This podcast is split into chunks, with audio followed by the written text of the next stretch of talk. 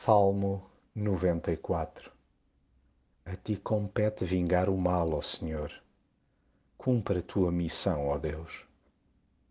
Deus é quem tem a faca e o queijo na mão. Vale-nos a sua graça para não cortar a eito. Caso contrário, estaríamos todos feitos ao bife. Ainda assim, não devemos acanhar-nos de lhe pedir que interrompa a injustiça vigente num mundo virado de pernas para o ar é que há pessoas que abusam à grande e passeiam a sua soberba desavergonhadamente. E além do nariz empinado, erguem também a voz para se gabarem da sua maldade e pertença imunidade. Gozam à força toda com qualquer um e nem a Deus têm respeito.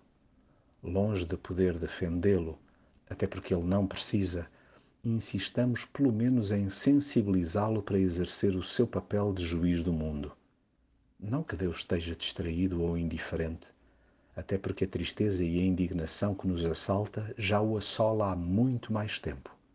Mas não custa e alivia imenso a nossa alma partilhar com Deus que estamos fartos de ver os pequeninos que Ele tanto ama serem espezinhados é claro que só apetece entrar pela cabeça dentro de quem pratica tamanhas crueldades e colocar lá um pingo de discernimento.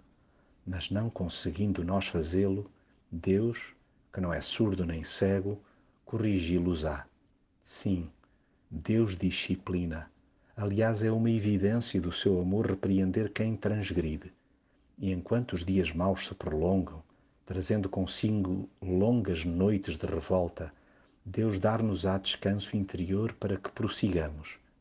As preocupações avolumam-se na minha mente, mas o teu conforto alivia-me.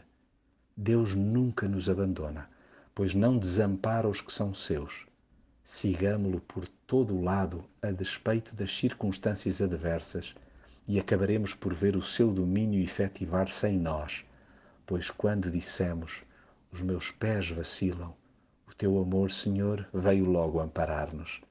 Sim, o Senhor é o nosso alto refúgio, o nosso Deus é a rocha que nos protege.